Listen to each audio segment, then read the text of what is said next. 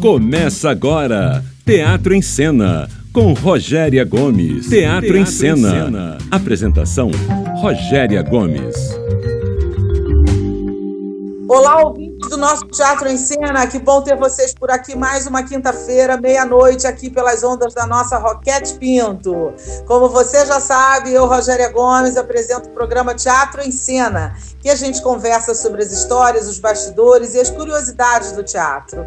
A gente está sempre procurando responder as suas perguntas. Aliás, aproveito mais uma vez para agradecer a participação de vocês, as perguntas enviadas. Muito obrigada, porque isso é que faz a gente ter um programa mais caloroso, mais interessante. A participação de vocês é fundamental. Você já sabe como faz para falar com a gente. Teatro em cena no rádio, arroba gmail.com. E o programa de hoje continua especial. A gente sempre procura trazer aquele pessoal que faz a roda girar. E a, e a nossa convidada de hoje não é diferente disso. Fica ligado que a gente está fazendo um programa interessantíssimo. Fica com a gente. E no final do programa você já sabe, aqueles ótimos convites para você. Então vamos ao programa de hoje. Esse é o Teatro em Cena, na Roquete Pinto, a rádio que liga o Rio. Textos biográficos são sempre muito bem-vindos, melhor ainda quando acontecem no teatro, porque nos possibilitam rememorar de forma lúdica e ainda mais próxima histórias reais de personalidades que conhecemos, mas muitas vezes não fazemos ideia de sua história pessoal. Marilyn Monroe foi indiscutivelmente um ícone. Foi uma artista que alcançou o prestígio de poucas da sua geração, e após dela também morreu jovem e teve uma vida de muitas histórias, e parte delas bastante peculiar e controversa. A atriz Ana Santana traz a cena Marilyn Monroe é, por trás do espelho, de uma maneira muito poética, muito sensível e com muita humanidade, tendo como ponto de partida o último dia de vida de Marilyn. É com ela o programa de hoje. Eu vou conversar com Ana Santana. Boa noite, Ana. Prazer ter você por aqui.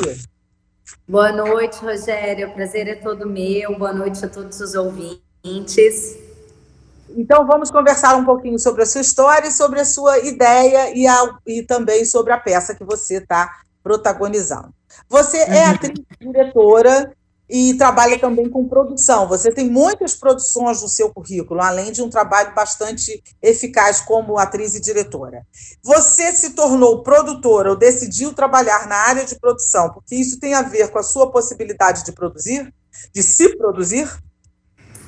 É, na verdade, a produção foi caminhando junto, eu acho.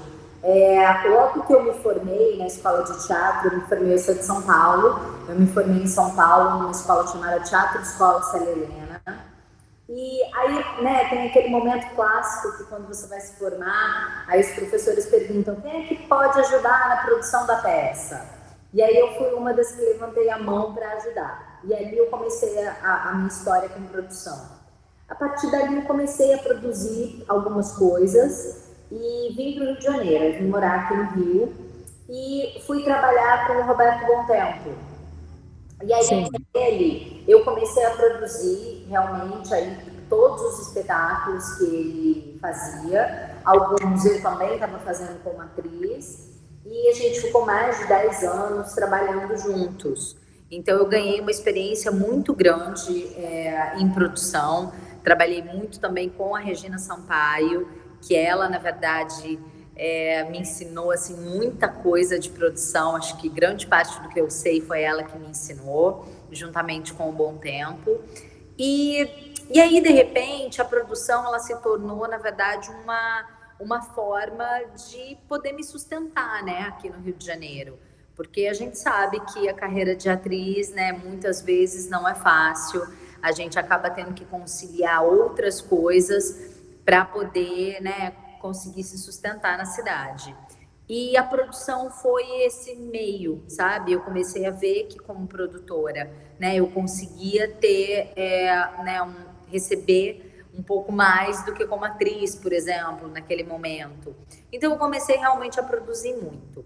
Só que num determinado momento eu comecei a entender que isso também ia ajudar a alavancar os meus projetos como atriz. Uhum. Então eu comecei a me produzir, né? Quando eu já tinha produzido muita coisa, eu né, comecei a ter autonomia para produzir os meus projetos. E, E isso me deu uma liberdade muito grande, não só de escolha daquilo que eu quero fazer e de quem que eu quero trabalhar, né? Mas de fato poder colocar a mão na massa e fazer aquilo se realizar, né? Eu, eu tenho uma, uma filosofia que isso veio, por exemplo, do Bom Tempo, de ensinamentos dele, que é do ator realizador, sabe? Eu acho que todo ator, ele, ele precisa ter esse, esse empenho para realizar as coisas, né? Não necessariamente uma produção de um espetáculo. Pode ser se autoproduzir. Mas, né, acho que hoje em dia não dá mais para a gente ser aquele ator que fica sentado esperando o telefone tocar, né? Pode Até tocar. porque não vai tocar, né? É, mas a maioria das vezes. Raramente não, não vai tocar. Raramente, exatamente, aliás, raramente exatamente. ele vai tocar, né? Hoje exatamente. a gente tem muito mais atores assim com esse perfil, atores realizadores, atores empreendedores, né? Exatamente. Você também fez muitas produções em, Portugal, você morou em Portugal um tempo, enfim. É, como o nosso teatro é visto em Portugal? Como é que funciona isso? Olha, o nosso teatro é muito bem recebido lá em Portugal. É, na verdade, os portugueses eles têm uma é, eles têm uma proximidade com o Brasil muito maior do que a gente tem com eles, porque eles cresceram, por exemplo, vendo as nossas novelas. Então, uhum. eles conhecem todos os nossos atores, conhecem os nossos cantores. É, então, os espetáculos brasileiros, quando chegam lá, eles são muito bem recebidos. Eu passei três anos em Portugal. É, lá eu trabalhei muito como produtora, trabalhei numa grande produtora que tem lá e que justamente recebia esses espetáculos brasileiros, né, de, de grandes artistas como Antônio Fagundes, Cláudia Raia, Cissa Guimarães, Giannichini é, né, atores que passaram por Portugal levando seu, seus espetáculos. Marcos Caruso já foi muitas vezes para lá também. Vera Holtz, enfim. Mas eles, galera... recebem, eles recebem e compreendem o nosso teatro, é isso que eu queria entender. Compreendem o nosso teatro e gostam muito do nosso teatro. Gostam muito dos nossos artistas, de, da nossa é. arte em geral, sabe? Sim, sim, sim. Agora eu vou te passar a pergunta do internauta que o bloco está acabando. Qual o maior obstáculo que você já enfrentou na sua carreira? Quem te pergunta é Cláudia é, Monteiro. Cláudia, o maior obstáculo.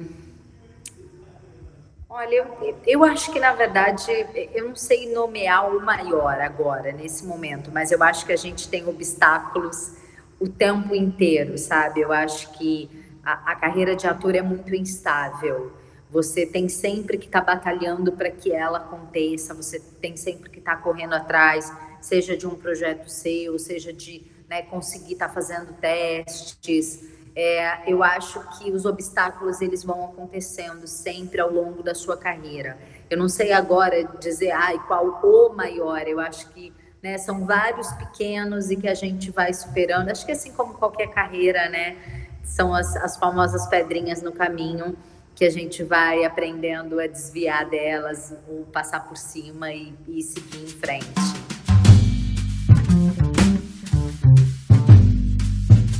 Eu estou conversando hoje com a atriz Ana Santana. Ela está no espetáculo Marilyn por trás do espelho.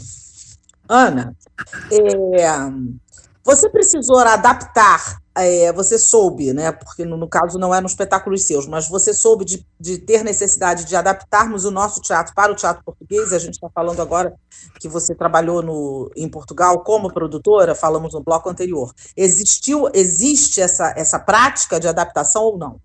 Não, não. Os espetáculos vão exatamente da maneira como eles são encenados no Brasil, eles vão lá. A única coisa que às vezes é adaptado é o cenário porque muitas vezes o cenário não, né, não consegue ser levado daqui do Brasil. Aí sim, às vezes o cenário é adaptado para poder ir para Portugal, para poder viajar. Mas o espetáculo em si não, ele vai igualzinho e com, com né, é, é, isso, os portugueses entendem a gente muito bem, né? O contrário, uhum. às vezes, que é, a, às é. vezes os brasileiros têm dificuldade de entender o português de Portugal por ser um, um português mais fechado. O nosso, como é mais aberto, e como, né, volto a falar, eles estão muito acostumados com a nossa novela, eles conhecem as nossas gírias. É... Entendem, né? Entendem perfeitamente. Perfeitamente, perfeitamente. Então, assim, é não, às vezes é, tem a adaptação de uma palavra ou outra, sabe? Uhum. Em vez de uhum. falar celular, fala telemóvel. Uhum. Mas é uma palavra ou outra, porque aí o próprio ator quer falar para poder ficar se sentir mais próximo daquele é. público. Eles Mas realmente... não é necessário, é uma coisa que aí eu vejo que os atores gostam de puxar uma palavra ou outra para se sentirem mais próximos. Uhum. É, de fato, eles compreendem muito bem. Eu não sei, assim, cenicamente. É, agora, por exemplo, eu já fiz palestras em Portugal várias vezes e eles entendem uhum. perfeitamente tudo que eu falo. É. Agora, eu não sei no teatro, porque aí já é diferente, porque a gente tem piadas, a gente tem situações que são Mas particulares. Mas eles entendem né? também. São peculiares. Entendem, é, na grande maioria, eles entendem Acho que 100%. Você inclusive, você, inclusive, fez um ciclo de leituras em Portugal de Nelson Rodrigues, né? Isso. Que é uma. Assim, Nelson é o cara, digamos assim, é um divisor de águas do teatro brasileiro. Como é que foi? Como é que aconteceu isso? E foi, foi facilmente compreendido por eles? Foi aceitável? Como é que foi isso? Olha, foi maravilhoso, Rogéria, porque assim, eu sou uma completa apaixonada por Nelson Rodrigues. E uhum. quando eu estava morando lá, eu percebi que o, os atores portugueses conheciam pouco o Nelson. Tinham ouvido falar, mas não conheciam, a obra do Nelson não tinha chegado muito lá. É, e eu falei: não, peraí, os portugueses precisam conhecer Nelson Rodrigues. E aí eu tive a ideia de fazer esse ciclo de leituras, só que eu justamente quis misturar os atores portugueses com os atores brasileiros e os diretores também. Então, eu criei um ciclo que foram oito leituras. E nessas oito leituras, é, eles. Quatro diretores foram portugueses e quatro diretores foram brasileiros. E os elencos, a minha única exigência era: vocês precisam misturar os elencos. Então, eu quero que o elenco seja metade português e metade brasileiro. E foi muito bacana porque era muito legal ver um ator português falando todas aquelas gírias de Nelson Rodrigues, né? Super cariocas. E só que ao mesmo tempo depois eu, eu fiz sempre debates, né? Após as leituras.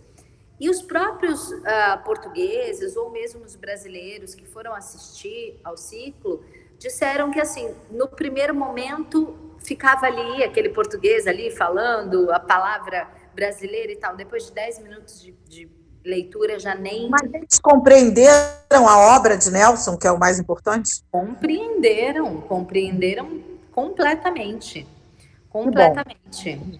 Isso e é uma coisa muito bacana. Isso é muito legal, a gente poder exportar um melhor que a gente tem aqui, né? Um dos melhores. Eu digo melhor no sentido de teatro, de dramaturgia, né? Sim, é, Ana, o que, que levou você para o teatro? O que te fez escolher a profissão de atriz? Como é que tudo começou para você? Olha, eu sabia que eu queria ser atriz desde os meus 10 anos de idade. É, eu, eu comecei fazendo teatro assim na escola, né? Que você vai ali na aula de português, tem que fazer uma peça, tem que fazer uma coisa. Eu comecei a ver que eu gostava daquilo. E aí pedi para os meus pais para fazer um curso, né, de teatro. Aí entrei para um curso livre de teatro. E aí adorei.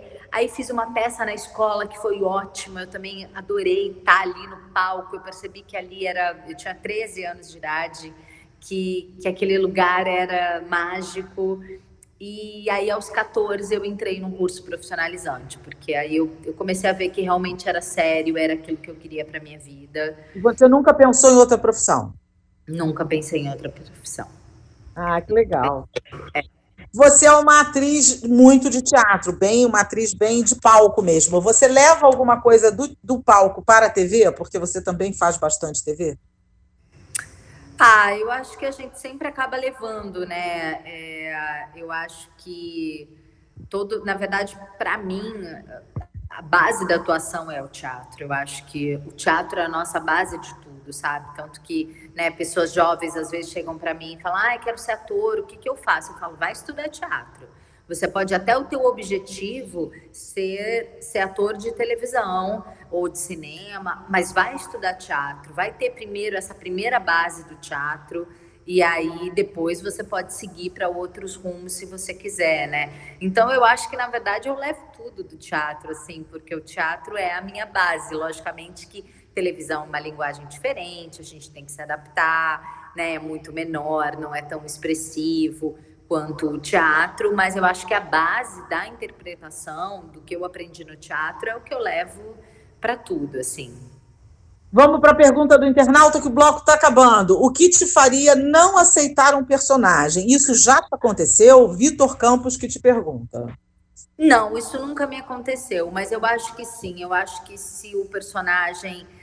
Primeiro, se eu percebesse que, que existem coisas gratuitas nele, é, que não tem um motivo, eu acho que eu recusaria, né? Por exemplo, é, uma, aceitar fazer uma série que tem um excesso de cenas de nudez que você vê que não era necessário. Né? Eu acho que, por exemplo, o nu, toda vez que ele é muito bem justificado, ele, ele vale muito. Mas eu acho que às vezes tem lugares que abusam. Então, isso talvez fosse um motivo para eu recusar. Ou alguma coisa que fosse realmente muito contra os meus princípios, sabe? Não de, de fazer um personagem que às vezes eu acho que é necessário. É necessário você fazer um vilão, é necessário você é, fazer um personagem sem escrúpulos, né? Faz parte, inclusive, para você mostrar aquilo para as pessoas. Acho que faz parte do nosso papel como artista. Mas eu acho que se alguma coisa que eu me sentisse violentada em falar e, e né, eu acho que se fosse contra os meus princípios, sim, talvez eu recusasse o papel. Eu estou conversando hoje com a atriz Ana Santana, que está no espetáculo Marilyn por trás do espelho. E esta Marilyn, claro, é a Marilyn Monroe ela não fez por menos, ela escolheu Marilyn Monroe. É, e a peça que você apresenta, Ana, é um monólogo, é um espetáculo solo em que você conta a história de Marilyn Monroe, como eu disse, a partir da última noite dela, que me parece que ser todo ficcional, né? Mas que aí você busca as histórias dela e entrelaça nessa última noite. É, é um monólogo, como eu disse. É o seu primeiro monólogo? É meu primeiro monólogo. É meu primeiro monólogo. E sendo o seu primeiro monólogo, como está sendo essa experiência? O frio na barriga é diferente, é, a preparação, a preparação, a preparação é diferente. Você fez alguma coisa diferente para poder encarar? Olha, eu acho que eu estudei mais do que qualquer outro projeto que eu já fiz na minha vida. Assim, eu estou debruçada, né? Eu pesquiso a vida dela há 10 anos, mas eu, eu comecei esse projeto especificamente esse texto em janeiro a estudar. Cheguei a fazer uma leitura dele encenada lá em Portugal, é, em fevereiro desse ano, e aí depois comecei aqui o processo de estudo com a diretora e tal, e depois a gente começou o, o, os ensaios mesmo. Então, assim, foi o processo mais longo de trabalho é, que eu tive, muito estudo, muita dedicação. E é uma loucura fazer um monólogo, assim, é uma sensação. É, o, o Bom Tempo, né, que eu falo, que enfim, é meu mestre, é uma pessoa que, com quem eu trabalhei, trabalho é, ainda, ele fala que ele acha que todo ator precisa fazer um monólogo na vida. Porque é um divisor de águas, é uma transformação mesmo. E é. É um divisor de águas, é bem, é bem diferente você fazer um monólogo. E hum, é uma experiência incrível ao mesmo Te tempo. Te assustou? Hã? Te assustou? Ah, assusta, mas é bom. é, porque o, o, meu interlocutor é o público. Eu converso uhum. então isso também é uma delícia, sabe? Eu não tenho ninguém em cena para contracenar comigo, mas eu tenho público. Eu converso diretamente com ele, sabe? Então é muito gostoso. Tem dia que, que eu começa a falar, eu sinto que eu tô batendo papo com, com, aquelas pessoas, sabe? Aquelas e pessoas, qual foi, elas passam qual foi, teu, qual foi teu maior desafio? O que, que você sentiu que foi o teu maior desafio para ter que encarar um solo?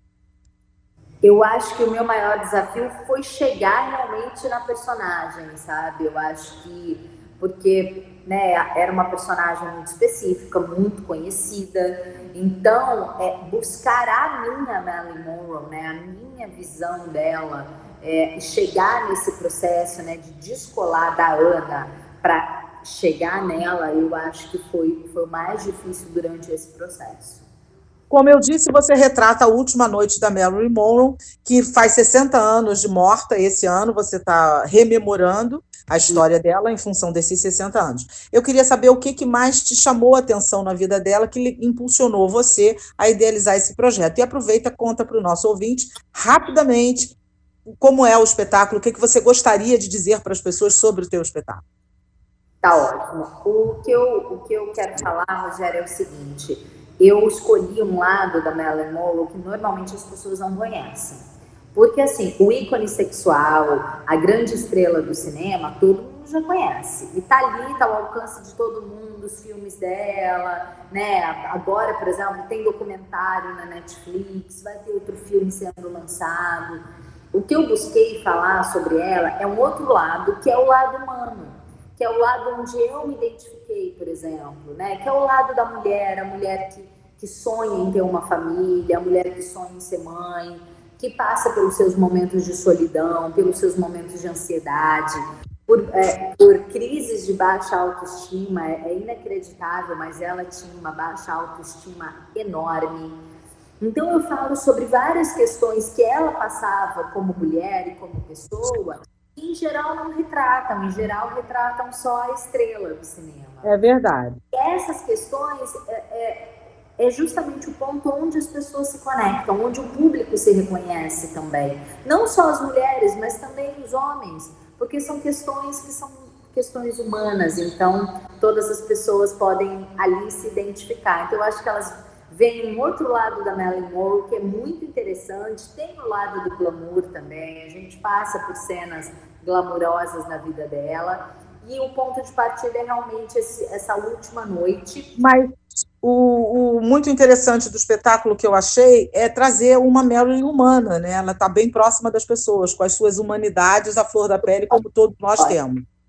Essa noite que a gente relata, né, realmente é uma noite óbvio que a gente nunca vai ter certeza das informações, mas a gente tenta, né, ao máximo, foi tudo muito pesquisado e tentar colocar no espetáculo, né, o que a gente acredita que é verdade, né, que está provado Sim. e que é, né, o que aconteceu exatamente no momento da morte dela, ninguém tem como provar. Mas todo o restante que a gente fala no espetáculo são coisas que, que a gente pesquisou bastante para colocar ali e chegar no máximo de verdade possível para aquelas pessoas.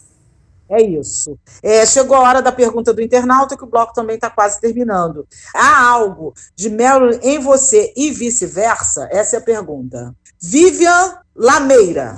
Olha, eu me identifico com muitas questões da Marilyn Monroe e eu falo, inclusive, sobre isso no espetáculo. É, então, eu vou convidar todo mundo para assistir, porque aí vocês vão conferir ao vivo. A gente está terminando essa temporada agora no domingo. Então, tem mais quatro sessões só, de quinta a sábado, às 19 horas e domingo às 18 horas. A gente encerra essa temporada no Sesc Tijuca e logo, logo a gente vai estar numa segunda temporada na Zona Sul do Rio. Uma peça memorável que você fez ou assistiu? Uma peça memorável que eu fiz, uh, que me marcou muito, foi o Bessa Mútil, do Mário Prata. Gente, agora chegou a hora do Boas da Cultura. Tem coisa bacanérrima para todo mundo. Então fica ligado aí, grava esse áudio, copia, dá teu jeito aí que tem um monte de coisa legal. Vamos lá. Além da faxina, aborda de forma leve e bem-humorada o julgamento de condutas sociais dentro do muro de um cemitério. No elenco, Luca Machado, Samira Azevedo, entre outros. Contexto e direção de Lauro Sena, no Teatro Cândido Mendes, todas as segundas-feiras, às 8 da noite. O teatro fica na Joana Angélica, 63, em Ipanema. A Cia Osburiti apresenta o espetáculo Dança Depois do Silêncio. É uma peça baseada em fatos reais que narra a vida de uma menina americana, Ellen Keller, que perde a visão e a audição na sua primeira infância e a sua convivência com a sua professora. No elenco, Camila Guerra, Naira Carneiro e Renata Rezende, com direção de Eliana Carneiro e Rogério Torquato. De quinta a domingo, oito da noite, no Sesc Copacabana. Domingos Ferreira, 160. Histórias do Porchat é um stand-up do humorista Fábio Porchat, que sobe ao palco para contar momentos engraçados e hilariantes de suas viagens. É, o texto e a direção é dele mesmo. Sexta, sábado, às 20 e domingo às 19 horas, no Teatro Casa Grande, Afrânio de Melo Franco, 290, no Leblon. A história é uma história, é um texto clássico de Milor Fernandes, que já foi encenada em 1976, é uma comédia que traz ao palco uma linha do tempo que vai da pré-história até os nossos dias, abordando a condição humana de forma muito crítica. No elenco, Bruno Almeida, Bruno Suzano e Paulo Barros. A direção é do querido Ernesto Piccolo também. De sexta, perdão, sexta e sábado às oito da noite, é, na sala Mário Tavares, no dia que fica atrás do Teatro Municipal, na Cinelândia, aqui no Rio de Janeiro. E além disso, a gente tem uma notícia maravilhosa para vocês, que é é, um curso que chama Curso Perspectivas da Arte Brasileira, com Mário Tavares, que vai abordar como a Semana de Arte Moderna é, impactou a cena artística brasileira. É, o evento faz parte das atividades do Laboratório da Utopia da CIA, da Companhia Ensaio Aberto. É, o, o, curso vai acontecer de 29 a 31 pela plataforma Zoom, das 10 às 13. E as inscrições são no site Curso Perspectivas da Arte Brasileira. Até dia 25 do 8 é a inscrição. Corre lá que é gratuito.